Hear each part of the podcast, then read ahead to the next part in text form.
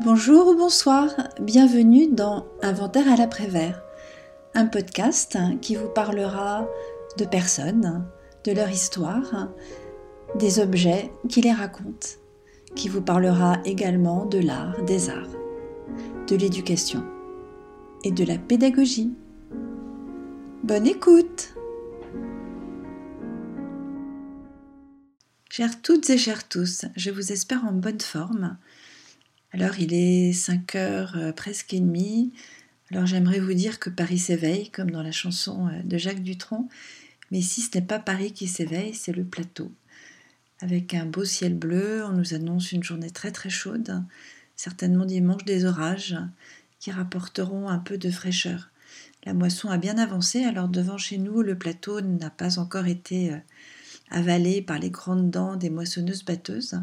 Alors je profite de ces derniers jours parce que la vision du plateau euh, moissonné au début n'est pas très agréable. En fait, je la trouve toujours un petit peu triste, même si pour les agriculteurs, ça ne l'est pas, hein, puisque forcément, euh, ça veut dire qu'ils ont bien travaillé. Alors, il est tôt, et justement, euh, à cette heure, très souvent, l'homme dont je vais vous parler quitte sa maison avec son petit sac à dos léger, son chien, qui le guide dans la nuit et il monte, s'encabaner et cueillir les premiers rayons du soleil. Alors l'homme dont je vais vous parler ce matin, en cette fin de nuit, s'appelle Frédéric Desfresnes et il est l'auteur d'un guide qui a énormément de succès depuis sa parution euh, aux alentours euh, de la fête des pères. D'ailleurs, ce livre, je l'avais précommandé pour pouvoir l'offrir euh, au papa de mes enfants. Et alors, il s'appelle Micro-aventure, cabane non gardée, des lieux insolites pour s'en sauvager. Alors avant de vous parler un petit peu plus de ce guide que j'ai parcouru, non pas complètement parce que voilà, je trouve qu'un guide, c'est comme un recueil de poèmes ou de nouvelles, on, on l'ouvre, on picore, on regarde ce qui nous intéresse et on se laisse comme ça emporter par le rêve du poème ou alors là en l'occurrence d'une cabane où on aimerait passer une ou deux nuits. Alors avant de vous parler du guide, eh bien, je voudrais vous parler d'un petit bonhomme parce que à 14 ans, on est encore un petit bonhomme, même si peut-être quand on a 14 ans, on se sent grand, on se sent pousser des ailes. Ce petit bonhomme habitait dans le nord de la France et il partait en colonie de vacances. Et au petit matin, décidément, ou peut-être pas exactement au petit matin, mais peu importe, il est descendu d'un car Et il a ouvert des yeux émerveillés sur un paysage de montagne. Il était dans le Val d'Aoste. Et donc ce petit bonhomme s'est dit Mais waouh ah, C'est incroyable ce paysage.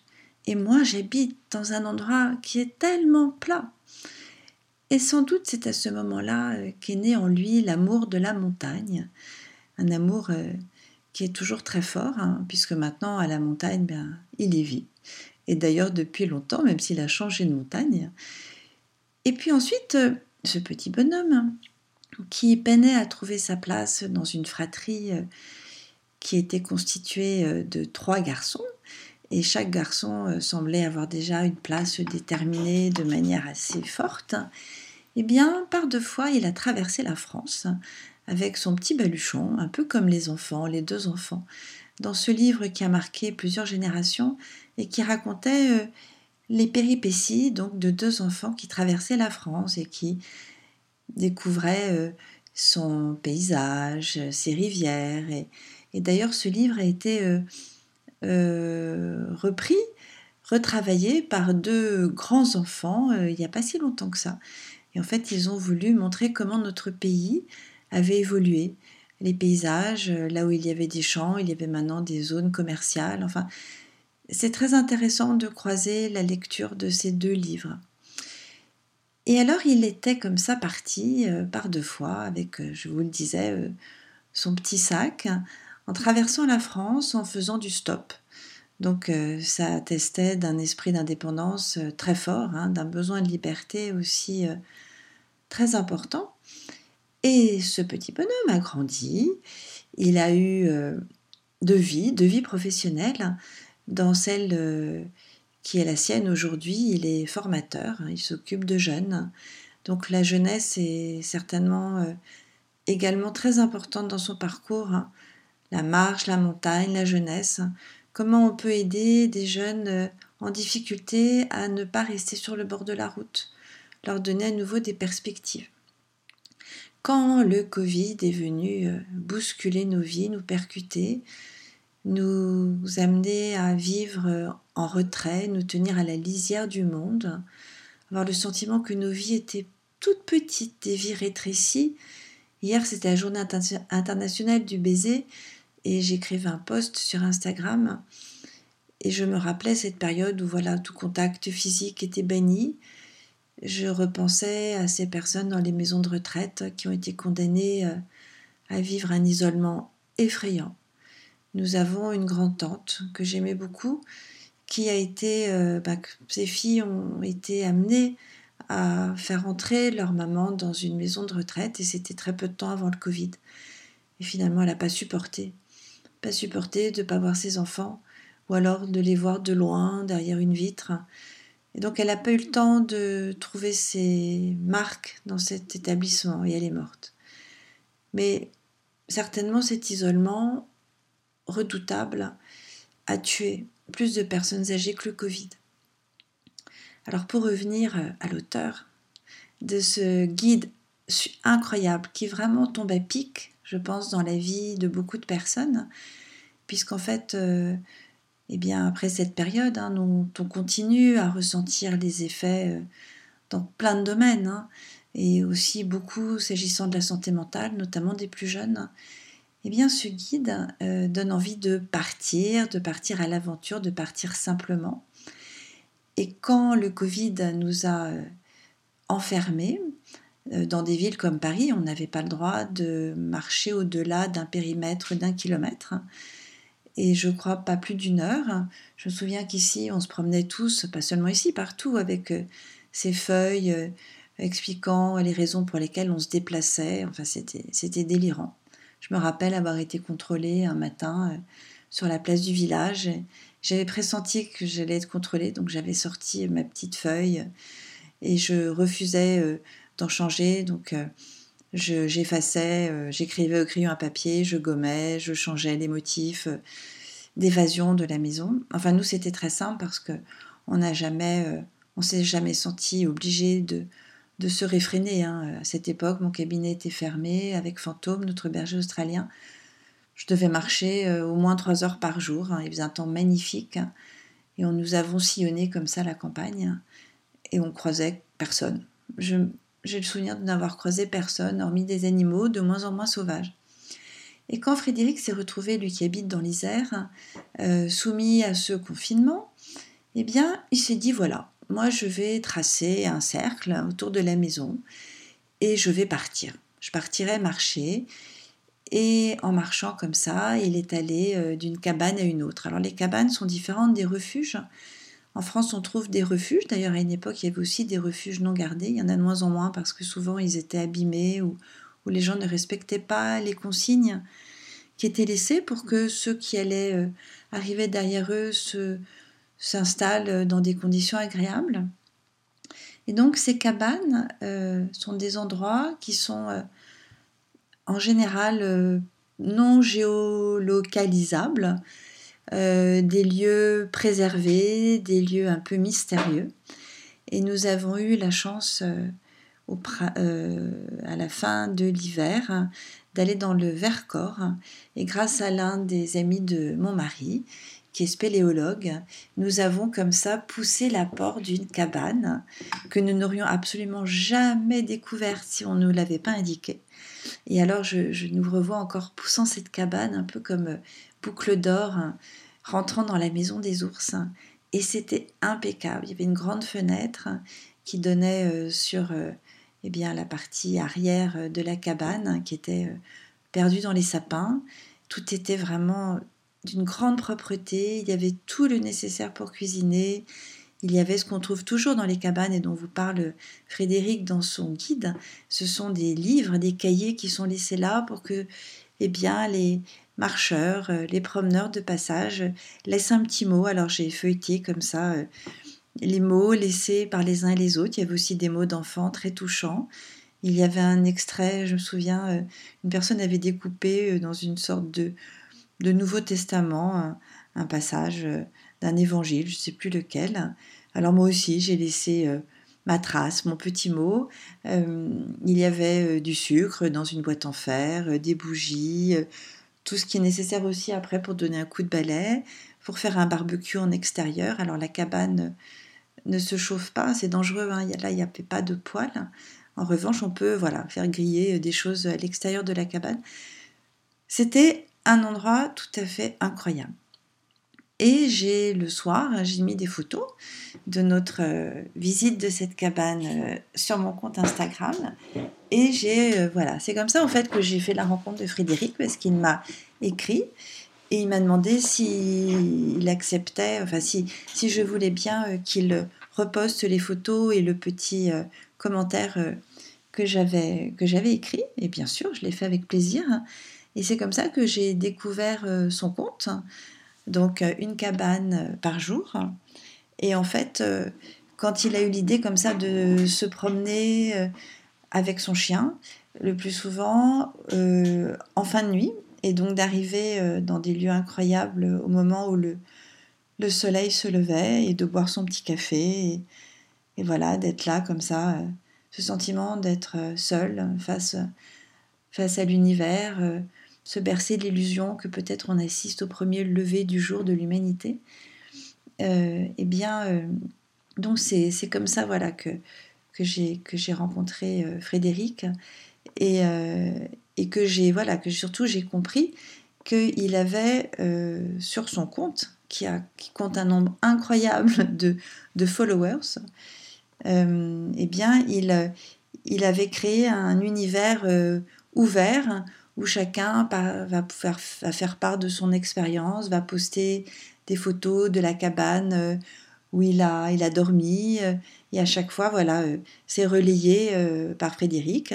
Et dans son guide, que je vous encourage vivement à acheter, eh bien, vous découvrirez d'autres cabaneurs qui eux-mêmes eh bien, partagent leurs expériences et puis voilà, donc ça fait une grande communauté de personnes qui veulent s'encabaner, sans sauvager, qui partagent comme ça ces, ces lieux tout à fait euh, à part, hein, qui se méritent, parce que bien sûr il faut marcher. Et ce sont des endroits, euh, des endroits, euh, mais il n'y a plus beaucoup d'endroits comme ça hein, dans la société qui est la nôtre, des lieux qui sont propices à la réflexion. Alors on peut y aller seul, on peut y aller aussi euh, en famille avec un ou une très bonne amie. Alors souvent il n'y a pas beaucoup de place pour dormir.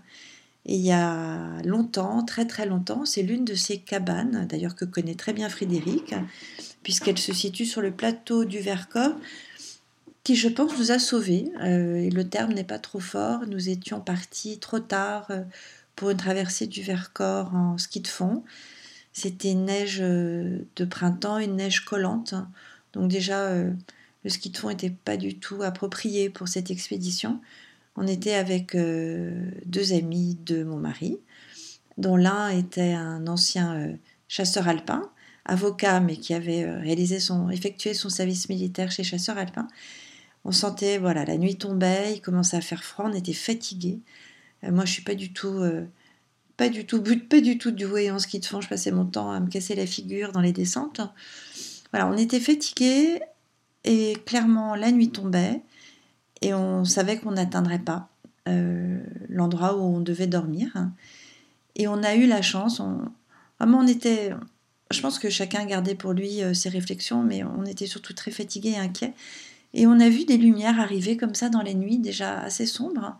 Et c'était des, des militaires qui faisaient comme ça une traversée du Vercors de nuit et ils nous ont indiqué une petite euh, cabane en contrebas, mais vraiment rikiki, avec deux pauvres planches euh, sur lesquelles on s'est installé euh, dos à dos pour dormir.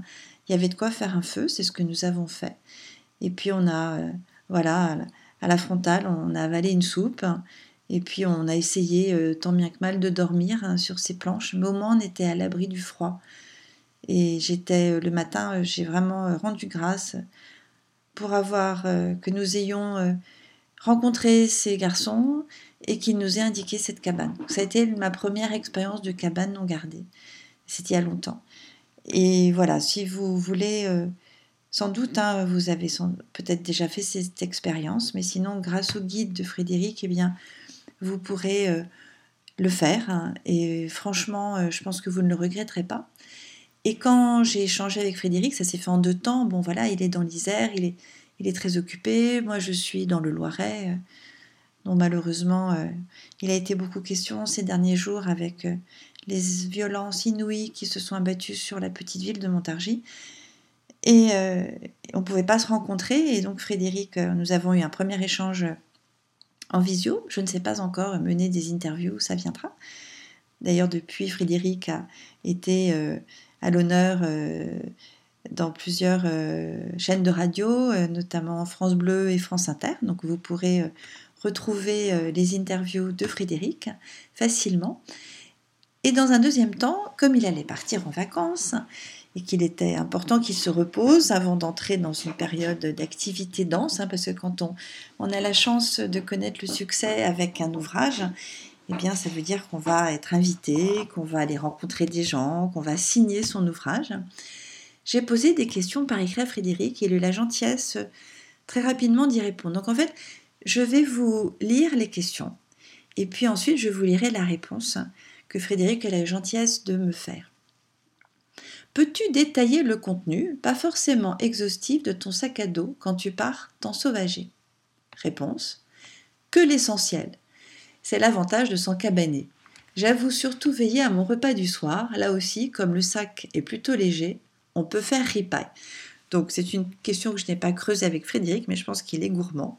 Et il aime bien, quand il part marcher, euh, pouvoir euh, préparer un bon petit repas. Quels sont les moments que tu affectionnes le plus quand tu marches? Réponse. L'été, quand je pars à l'aube et que j'arrive sur les sommets, pour quand les rayons du soleil glissent sur les pentes vers la vallée, les admirer. T'es-tu déjà senti en danger à l'occasion d'une marche? Réponse. Plus d'une fois, dans les sentiers aériens des balcons est du Vercors. Quelle rencontre marquante avec un animal sauvage as-tu faite? Réponse des chevreuils dans les gorges de l'Ardèche qui ont littéralement sauté au-dessus de moi et de mon toutou. Que fait-on quand on arrive dans une cabane et qu'il n'y a plus de place pour dormir? Réponse Toujours prévoir un plan B. Je pars avec un tarp et en chemin, je repère de potentiels lieux de bivouac. Il y a parfois une autre cabane à proximité, d'où l'intérêt de ne pas arriver trop tard. T'es-tu déjà perdu en montagne? Réponse plus du tout, depuis les applications, il faut bien l'avouer, mais j'ai parfois sous-estimé les temps de trajet. Alors ça, ça nous est tous arrivé. Quel genre de vieux monsieur penses-tu devenir? Un vieux con n'étant pas une réponse possible. Réponse Je lutte chaque jour pour ne pas devenir un vieil imbécile passéiste. Mais comme je travaille avec des jeunes, eh bien, je me soigne. Changes-tu souvent tes chaussures de randonnée? Réponse Je n'aime pas les tiges hautes, et j'ai la chance d'avoir du matériel en essai, donc, eh bien oui, Frédéric change souvent ses chaussures. As-tu des gris-gris? Réponse Je touche du bois quand j'entends des brames. Alors Frédéric a écrit drame, mais je mais je ne sais pas si c'est pas plutôt brame. Voilà. Il aurait fallu que je lui demande, mais comme il est parti, je voulais pas l'embêter. Donc il touche, je pense, des brames. Quand il entend des brames, pardon, il touche du bois. La mort te fait-elle peur? Réponse. La mienne, absolument pas. Même si j'estime avoir beaucoup de chemin devant moi, au sens littéral du terme. Mais la souffrance, oui. Et surtout, surtout, surtout la mort de ceux que j'aime. Après, si un jour je me sentais trop diminuée, je ferais le nécessaire pour disparaître en montagne. Si ton père revenait, qu'aimerais-tu échanger avec lui? Réponse. J'ai accompagné beaucoup de personnes vers la reconversion professionnelle et j'ai toujours été persuadée en fait ça ce sont des informations euh, maternelles, que c'est son travail qui l'avait tué. Alors j'aimerais seulement l'aider, simplement l'aider à trouver sa voie, pour sans doute ne pas sombrer. Alors ça c'est un point en commun que nous avons Frédéric et moi, d'avoir des pères euh, qui clairement ont été tués euh, par leur métier. Quelle est la saison Quelle est ta saison préférée? Peux-tu la décrire en utilisant tes sens? Réponse. Le printemps, le mois de mai. J'ai, au pont de l'Ascension, marché pendant quatre jours sur le cause du Larzac. Les sentiers sont merveilleux, embaumés par le serpolet et le chèvrefeuille. Avec quel cabaneur ou cabaneuse te sens-tu le plus en phase? Réponse. Ceux et celles qui prennent les choses le plus simplement possible, en ayant l'idée qu'ils ne font que passer. Un mot de la langue française que tu aimes, évanescent, délicat et insaisissable selon le dico, et puis cela résume bien notre condition. Disparaître au fur et à mesure. Un mot que tu détestes. Réponse profit. Un gros mot, assurément. Dans quel autre pays du monde aimerais-tu t'ensauvager Réponse L'Alaska. Into the wild. Quel est ton rapport au temps qui passe? Réponse Carpe diem. J'essaie de profiter de chaque instant, même si j'ai toujours besoin de projets et que je suis d'une certaine manière hyperactif. S'agissant de vieillir, c'est incontestablement un naufrage, pour citer De Gaulle, à propos de Pétain. Alors j'essaie de rester à flot. La marche est le meilleur des remèdes. Je crois à la consolation des sentiers. J'aimerais en faire un livre de cette pensée. Alors voilà les réponses aux questions que Frédéric a consenti à me donner. Et vraiment, je vous invite à vous plonger, maintenant que c'est l'été, que pour certains d'entre vous, la pause des grandes vacances a sonné, eh bien, dans le guide de Frédéric, Cabane non gardée, des lieux insolites pour s'en sauvager, et de le suivre aussi sur Instagram, une cabane par jour. N'hésitez pas, si vous vous en sauvagez cet été, à lui envoyer vos photos, à les légender, et il se fera une joie de les partager. Et moi, j'ai eu un plaisir fou à faire la rencontre de Frédéric, à échanger avec lui. J'espère que nous aurons d'autres occasions de le faire. Et d'acheter ce livre de d'en feuilleter les pages, de découvrir ses pépites. Et voilà, il a aussi une odeur, euh, ce livre a une odeur particulière. Il a souhaité, Frédéric, que ce soit pas, il aurait pu, on lui avait proposé, il a, il a vraiment eu carte blanche hein, pour euh, réaliser euh, son livre. Il aurait pu en faire un très beau livre avec des photos très léchées. Et en fait, c'est pas ce format, enfin ce genre de livre qu'il a choisi parce qu'il voulait pouvoir, il voulait que son livre puisse être glissé facilement dans un sac à dos qu'on voilà, qu'on puisse le tourner, en tourner les pages facilement. Euh, tant pis s'il y a des, des taches de café. C'est un peu comme un livre de cuisine. Maintenant, les gens n'ont plus de livres de cuisine, mais euh, à l'époque où on avait encore des livres de cuisine, bah, voilà, on voyait bien quelles recettes avaient été souvent euh, réalisées aux, tâches qui venaient maculer les pages. Et bien voilà, Frédéric voulait que ce guide se glisse facilement dans un sac, pas grave si les pages sont cornées, s'il y a des taches, c'est pas ça. C'est un livre qui doit vivre. C'est un livre qui marche. Et alors moi, je vais vous partager, ou plutôt je vais partager avec vous, eh bien le la cabane où j'aimerais un jour aller, c'est le refuge de Boulle. Il est dans les Alpes du Sud, les préalpes de Haute-Provence.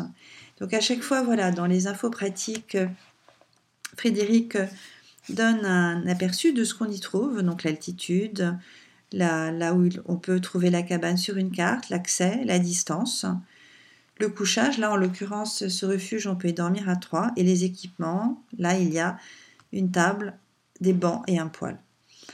Voilà, donc je, vous souhaite de vous ensauvager, j'adore ce, j'adore ce verbe, je vous l'ai déjà dit.